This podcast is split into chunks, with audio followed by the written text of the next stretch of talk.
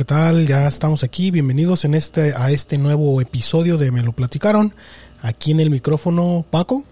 Y Lidia.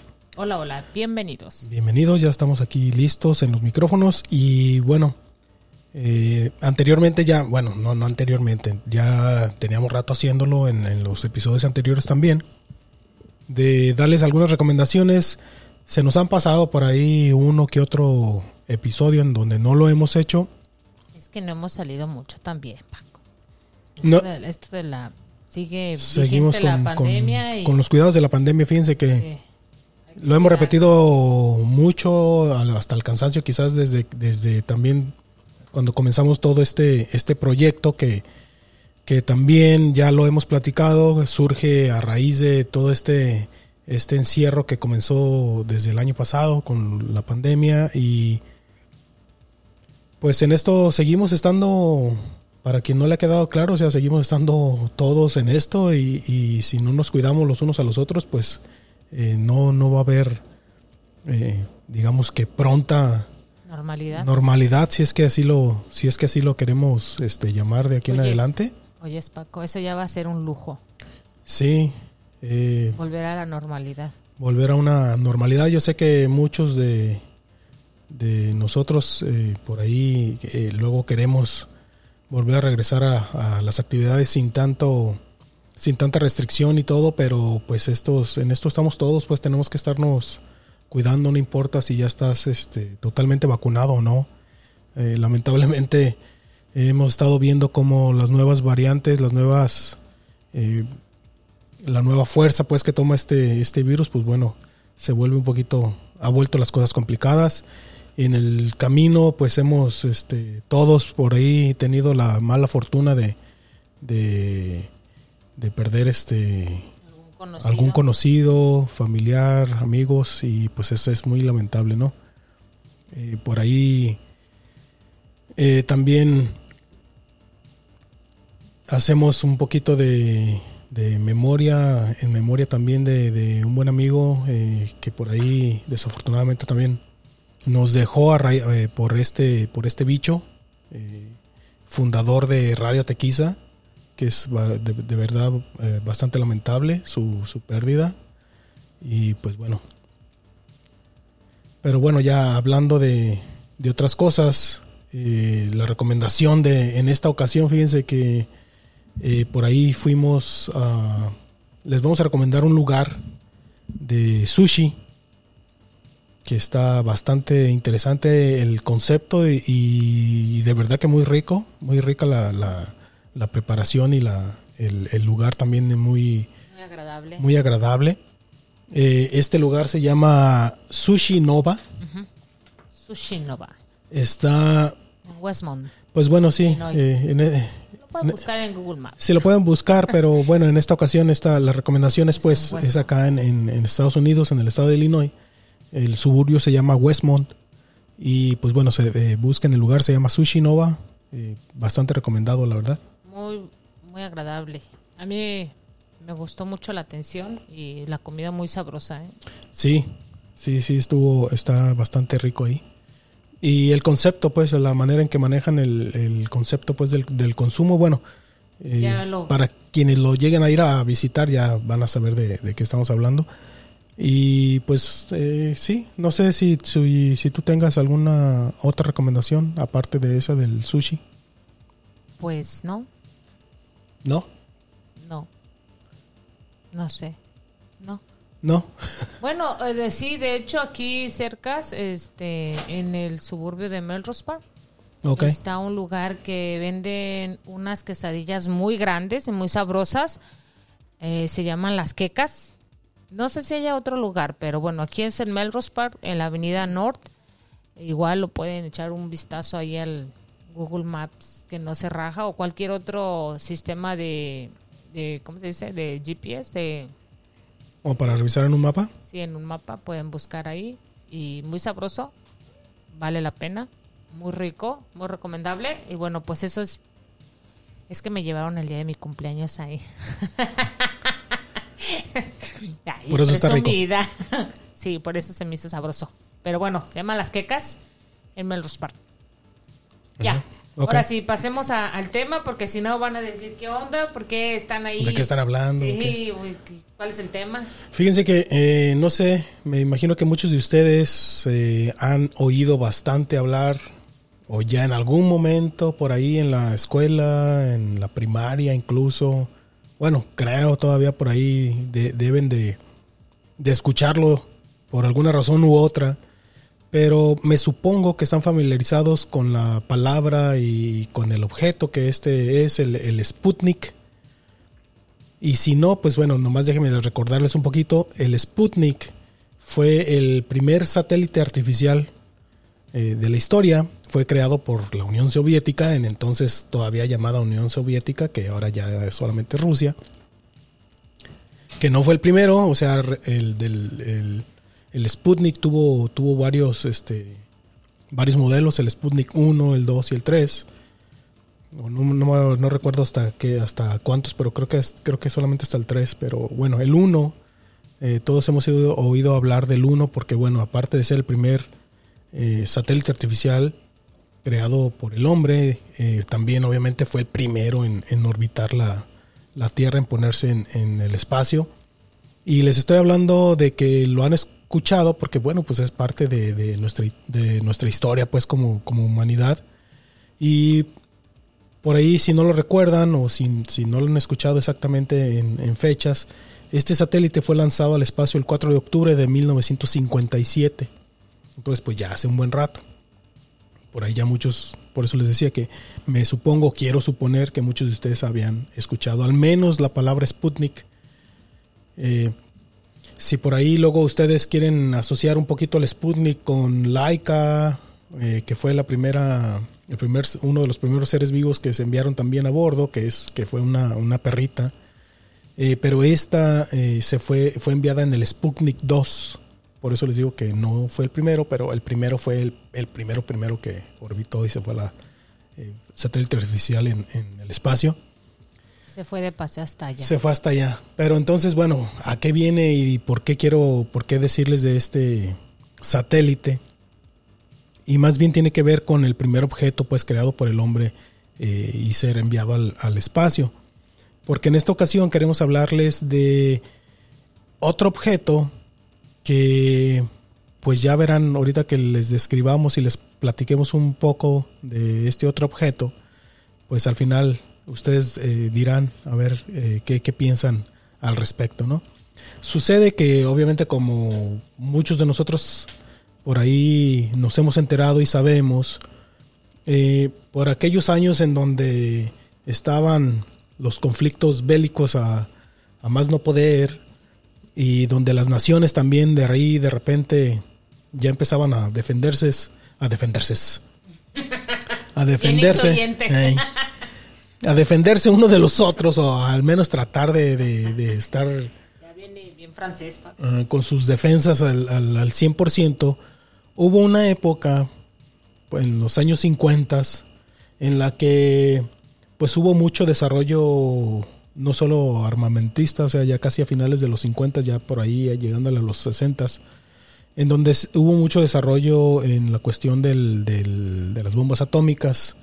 Eh, es bien sabido también, pues obviamente que Estados Unidos hizo bastantes pruebas atómicas aquí en el, aquí incluso en el, propio territorio del país, en el desierto de Nevada, eh, más así más, más precisamente eh, hablando de un lugar en concreto.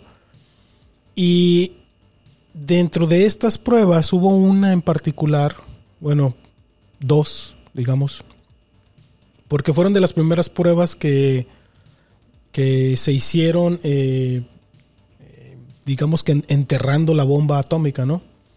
Entonces, eh, una de estas ah, pruebas que fue, están consideradas en la historia de, pues obviamente de las pruebas atómicas, todo esto cae dentro de la opera, se le llamó a todas estas pruebas, se le llamó Operación Plum Bob y es el nombre que recibieron una serie de pruebas, 29 pruebas nucleares que el ejército de aquí de Estados Unidos llevó a cabo en el desierto de Nevada. Esto sucede en el, estas 29 pruebas se hicieron en el transcurso de los meses de mayo y octubre eh, del año de 1957. Se detonaron, o sea, cantidad de, se hicieron cantidad de pruebas, y, hacían de un modo y de otro, pero hubo una prueba en particular que fue la, la número 12 de todas estas 29, a la que le llamaron Pascal A. Y bueno, ¿qué tiene esta prueba de, de particular? Eh, pues esta es la primera detonación nuclear subterránea que se conoce. Y en lugar de hacer explotar esta bomba en la superficie o en el aire, como estaban haciendo con las otras pruebas, lo hicieron dentro de un pozo que cavaron de 150 metros de profundidad y aproximadamente un metro de diámetro. Ahora, para que se den una idea de esos 150 metros de profundidad, o como dicen acá en Estados Unidos, 500 pies, eh, más o menos, también no es así con esa exactitud, pero bueno, 500 pies. Consideren que, por ejemplo, la caja de un de un camión de carga, o sea, las, las me refiero a esos cajones, los, los blancos que ve uno que traen pegados los, los, los trailers, dice uno, los, los camiones de carga, donde meten las mercancías, etcétera, miden aproximadamente entre 50 y 65 pies. Entonces, pues obviamente si miden 50, vamos a considerar que pues 10 de esos formados pues son bastante largos, ¿no? Pues así de profundo estaba el, pozo que usaron para, para, detonar esta prueba que fue la Pascal A. Y dejaron, pues obviamente era un, un hoyo, un pozo de 150 metros, les decía, con un metro de diámetro, o sea, realmente estaba muy reducido. O sea, solamente era nomás para, para meter la bomba y pues a ver qué pasaba, ¿no? Eh, todo esto lo hacen obviamente con un montón de, sensores y un montón de, cosas que, ponían para medir eh, bastantes cosas de la, detonación. Entonces había, tenían, eh, les digo, todas estas capas de instrumentos, ¿no? Que, que, era pues para medir la fuerza de la explosión, etcétera. A todos estos filtros estaban sobre una especie de tapa de hormigón que le llamaban colimador. Y pues obviamente hacía hacía la, la, función, digamos, de dirigir o de filtrar la fuerza de la explosión hacia arriba en la medida de lo posible, porque también podía suceder, que obviamente no sabían con, precisión, pero podía suceder que esta capa de hormigón que, que, los científicos ponían, pues simplemente con la fuerza de la explosión se, se desbaratara totalmente, ¿no? Y al final de cuentas, pues no, no cumplía con esa función, por eso decía que, que e, estaba destinado el colimador, eh, lo, querían poner pues de que para que detuviera y, enviara toda la fuerza de la explosión hacia arriba en la, en medida de lo posible.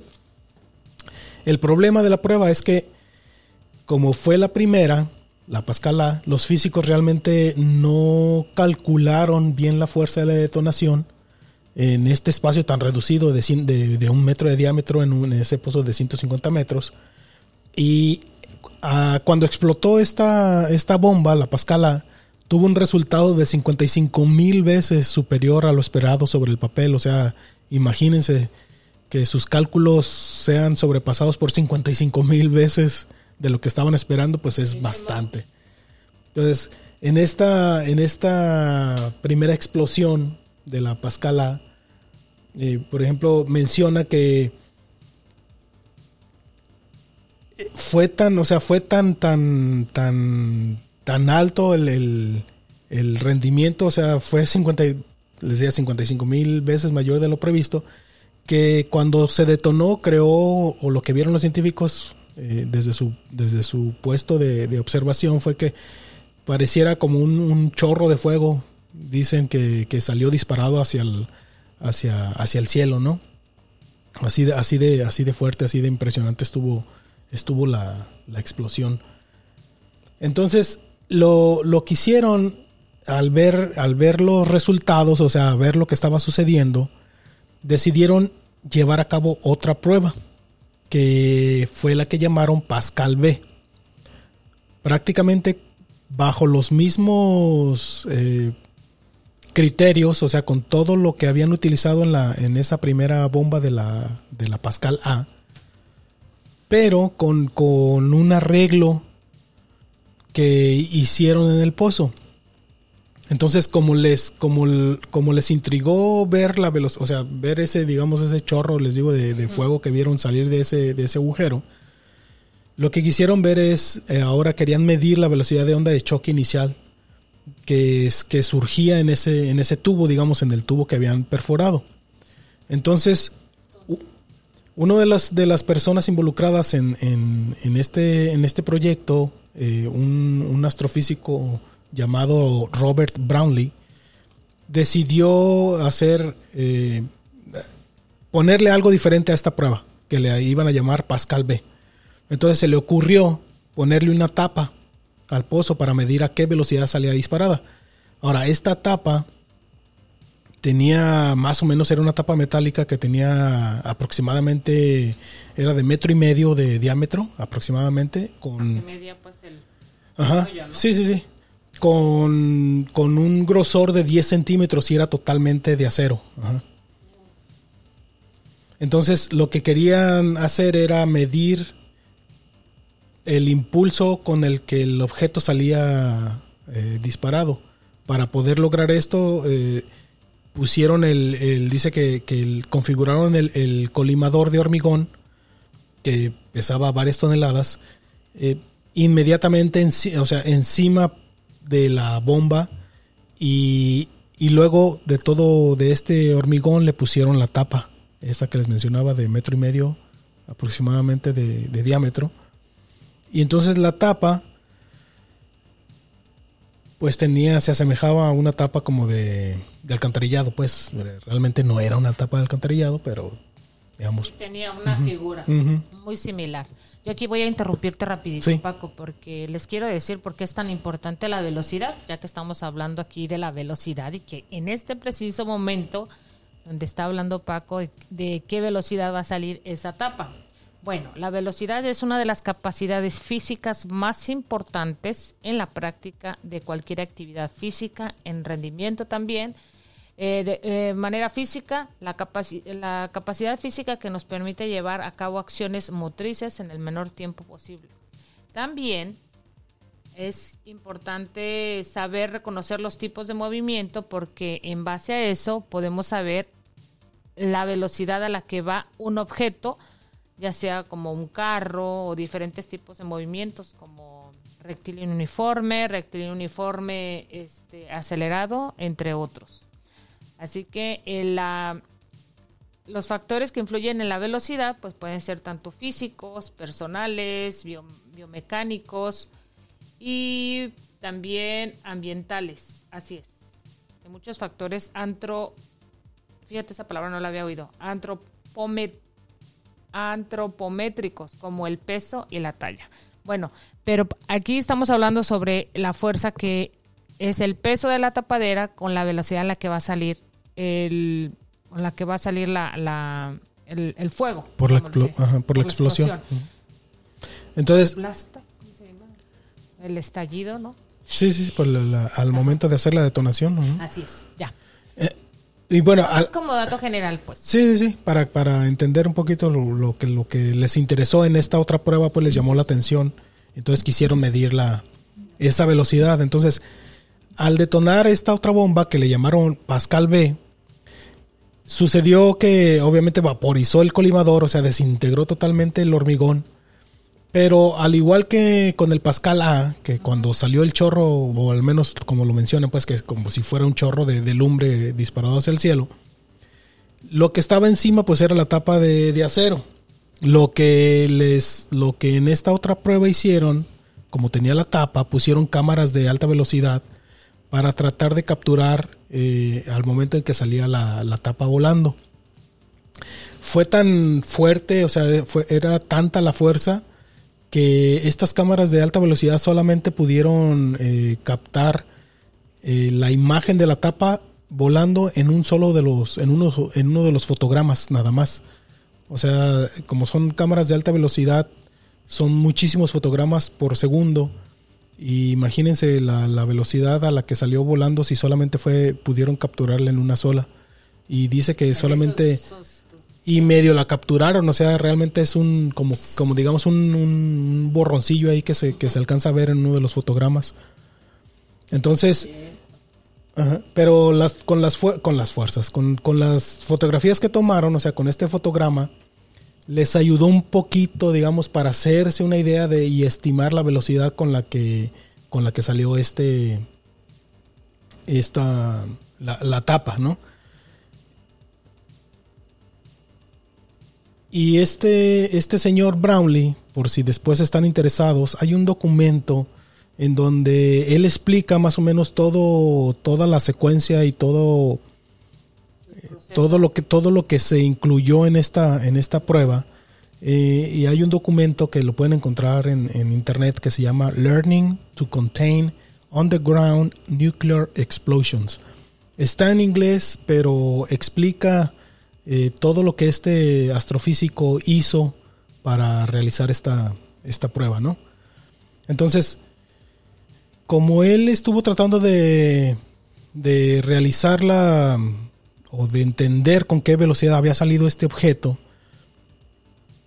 hay que entender un poquito que la velocidad de escape es, es el impulso que hace falta para que un objeto eh, supere sí. completamente la gravedad de un planeta. Sí, sí, como los cohetes. En este caso, eh, hablando de la Tierra, la velocidad, esta velocidad de escape es de 11.2 kilómetros por segundo, o lo que es lo mismo a 40.320 kilómetros por hora. Esa es la velocidad que un objeto tiene que alcanzar para poder este, escapar. Ajá, esa es la velocidad de escape de la para que el, para que el, este objeto esca, escape de la gravedad de, de la Tierra.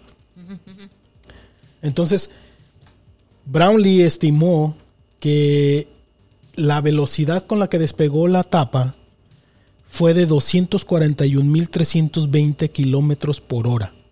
O sea que son casi nueve veces la velocidad a la que despegan los transbordadores espaciales. Perdón. Y si esto fuera cierto, si así esta velocidad fuera así tal cual correcta, incluso supera la velocidad eh, en el espacio de las ondas como el Voyager o la New Horizons. Entonces es muchísima. Si la, si la, si ¿Qué sucede con todo esto?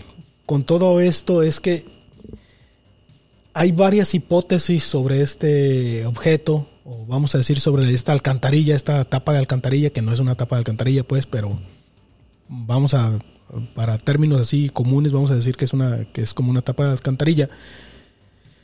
Y muchas de estas hipótesis apuntan a que con la velocidad con la que salió expulsada, fue suficiente, obviamente, ya lo vimos, con, con esa velocidad la que, que con la que se estima, es suficiente como para que haya salido este, al espacio. Lo que la haría el primer objeto hecho por el hombre en alcanzar el espacio. Mucho antes, meses, meses antes de, de que lo hiciera el Sputnik. ¿Por qué digo que meses antes? Porque el Sputnik, recuerden que fue lanzado el 4 de octubre de 1957 y la Pascal B fue detonada el 27 de agosto de 1957. O sea, está a casi dos meses, le hubiera ganado con dos mesecitos al Sputnik en convertirse en el primer objeto hecho por el hombre en alcanzar el espacio. Por, sí, porque es una hipótesis, porque la verdad es que no saben qué pasó con la tapa. O sea, pudo, pudo, una de las hipótesis es que sí, pudo haber salido. La otra es que, pues no, simplemente quizás se desintegró mucho antes de haber salido de la atmósfera de la Tierra. La otra es que en algún punto perdió velocidad a varios kilómetros pues, ya de, de, de, del suelo. Y pues que por ahí de algún modo u otro, pues a lo mejor quizás sigue por ahí perdida, como nunca la encontraron, por ahí puede que siga por ahí perdida en algún lugar del, del desierto de, de, Nevada, ¿no? Pero tú qué opinas, Paco? ¿Tú qué crees? Pues creo que por la forma que tiene el, el o sea, por ser un, un, objeto circular, yo me imagino que a menos que haya que se haya ido y, y, y estado que esté en digamos que de canto, o sea, no no no precisamente sí. eh, eh, como acostada. Uh -huh. Quizás si estuviera de canto a lo mejor y a lo mejor y sí, sí salió. Si no, de lo contrario, pues sí, sí, si va así plana, ¿no? sí, si va plana, pues me supongo que obviamente lleva muchísima resistencia, ¿no? Y a lo mejor toda esa resistencia que va haciendo contra, contra el aire, toda esa fricción también, ajá, igual y, y, a, y, a, la velocidad eh, que están estimando a la que salió, pues sí se hubiera desintegrado. Ahora, Pero si consideramos como ese que cuando avientas la moneda al aire. Que hubiera ido dando vueltas. Pues igual también hay, hay considerando hay muchas, mucha la, la, la, fricción de, del aire, etcétera, pues. Sí, eh, sí hay muchos este, eh, factores que pueden cambiar, que posible, si, imagínate como mencionabas tú en, antes de comenzar, que se encuentra en esa etapa. Sí, sí, sí, que, que por ejemplo, que en algún, no sé, que en algún momento, en, algunos años. hay arena, ¿no? O es otro tipo de tierra. Sí, no, esa, esa, arena que, en algún momento si cayó, también cayó con mucha fuerza, con mucha velocidad. Y, Pero la arena apaga el fuego. No, sí, me refiero a que es como cayó con mucha fuerza, obviamente cayó y pudo haber hecho un cráter, o sea, todavía, todavía se enterró. Y que es posible que sí esté. posiblemente. ¿Qué pasó? Entonces sería interesante que en unos años o en algunas décadas más, eh, por ahí alguien se encuentre. ¿Hace 75 años o pues Eso ya fue en el, en el 57. Más o menos, ya... 70, tantos años. Estamos... En el 45 fue... Aquí estaba leyendo que la, en el 45 fue la primera prueba Nomás como dato, ¿eh? Sí. La primera prueba de la primera prueba de una bomba atómica que fue 15 segundos antes de las 5 de la mañana, el 16 de julio de 1945, sobre el área del desierto de Nuevo México. Dicen que fue tan implacable y seca que los primeros viajeros la bautizaron como la jornada del muerto. Mm. Fue un nuevo sol que apareció en el horizonte y se elevó rápidamente hacia el cielo. Eh, y fue en 1945, la primera prueba como dato también general, este, ya ven que hubo dos que se mandaron a Japón. La primera se llamaba Little Boy, que era un arma de uranio que cayó sobre la ciudad de Hiroshima. Y la segunda se llamaba Fat Man, un arma de plutonio. Hmm. De las... fue, este, fue probada como la prueba en Trinity, que es el lugar donde se hacían las pruebas, y se lanzó sobre Nagasaki. Decían que cuando decían Trinity era que iban a hacer la, la prueba de la bomba. Para en ese tiempo, pues. Pero fue en 1945 la primera prueba. Entonces, considerando, fueron que setenta y tantos años, ¿no? ¿No? Sí. No, bueno, sí, sí, sí, sí. sí. 57. Aquí, hay un dato que les quería decir sobre lo que estaba diciendo de Trinity. Dice, Trinity fue el primer nombre en clave de la primera detonación de un dispositivo nuclear realizada por el ejército de Estados Unidos hace 75 años. Mm. Por estaba haciendo la cuenta que más o menos fueron 75. Y, nada más como dato. Sí, incluso, o sea, y hablando también de la, por ejemplo, hablando de la velocidad a la que a la que se supone, a la que suponen que salió la tapa disparada, esto incluso haría, o sea, no solamente ya ahorita la, leyenda de que, de que se vaya al espacio, la hipótesis de haber sido al espacio, sino que también la haría el objeto más rápido. Pues claro. Porque incluso al día de hoy, sin considerar los, los, los protones, que son también es una partícula creada por el hombre, que viajan en los y estos los protones son los que los que usan en los aceleradores de partículas.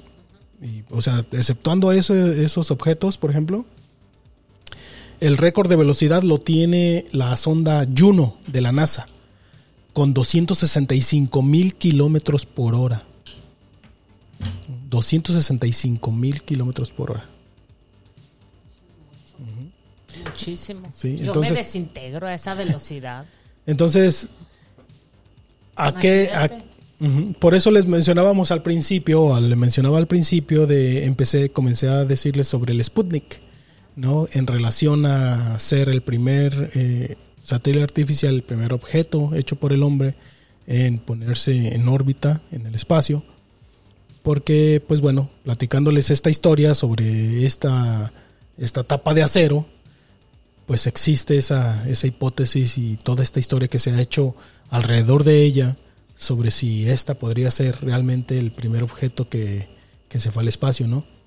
Y nada más para que sepan, en el 2015, el doctor Brownlee, que es la, persona que hizo estas, estas pruebas, dijo que, y lo dijo así textual, dijo, no tengo idea de lo que, le pasó, de lo que pasó con la tapa, pero siempre asumí que probablemente se vaporizó antes de ir al espacio.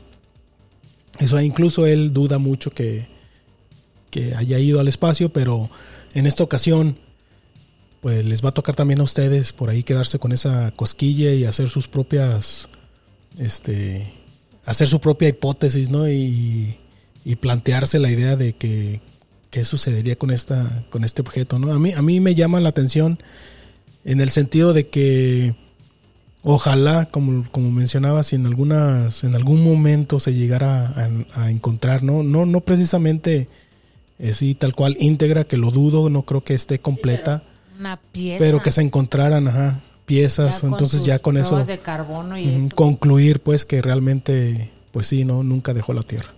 Que a lo mejor se desintegró, se, se, se partió, etcétera, no sé. O sea, eso es lo que, lo que a mí se me haría muy interesante, ¿no? Que en algún momento, y no precisamente en el desierto, o sea, porque pudo haber llegado, quién sabe, quién sabe a qué lugar y a cuántos kilómetros de distancia de- del, del sitio de la explosión. Entonces, Sería, ujú. sí.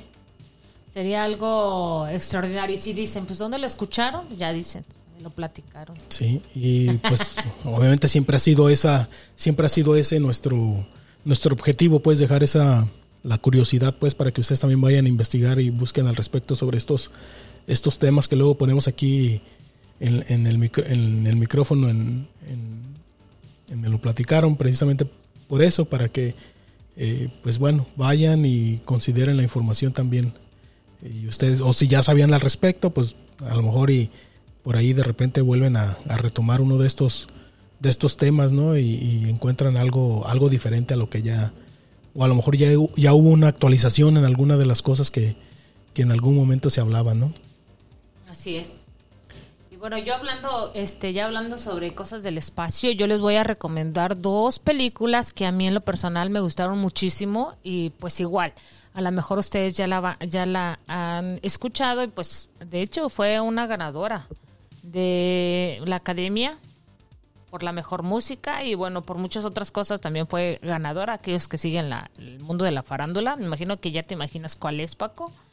Y es la de Gravity, Oh, sí. eh, esta se estrenó el 4 de octubre del 2003 en Estados Unidos. Su director es un mexicano, Alfonso Cuarón. Y pues igual, esa se las recomiendo, a mí me gustó muchísimo. Y esta otra película que se llama Blame, es una película japonesa, si no mal recuerdo, sí. ¿Blame? Blame. Oh, Blame. Blame. Es una película japonesa. Es, su estreno fue el 20 de mayo del 2017 en Japón y su director se llama Hiroyuki Seshita. Así se, así. Blame. Oh, Blame. sí, sí, sí. Y pues se las recomiendo animada. muchísimo. Sí, Bueno, es un anime.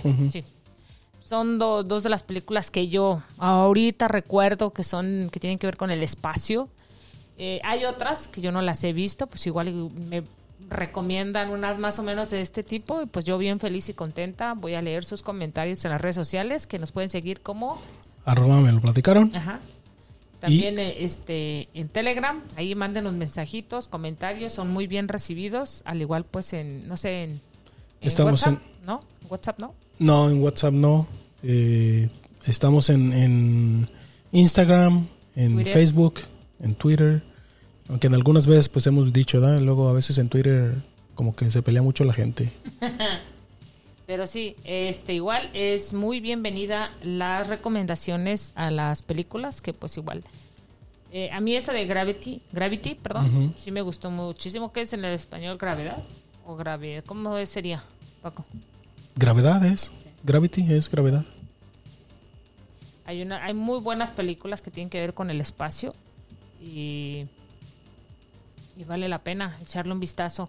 Y más o menos nos damos cuenta del, de algunas cosas que ni sabemos que existen. Por ejemplo, yo había escuchado de la de Sputnik, dijiste. El Sputnik. Sputnik. Ujú. Dije, El lo dije bien. artificial. ¿Lo dije bien? ¿Lo Sputnik. dije bien? Ah, bueno. Eh, y sí.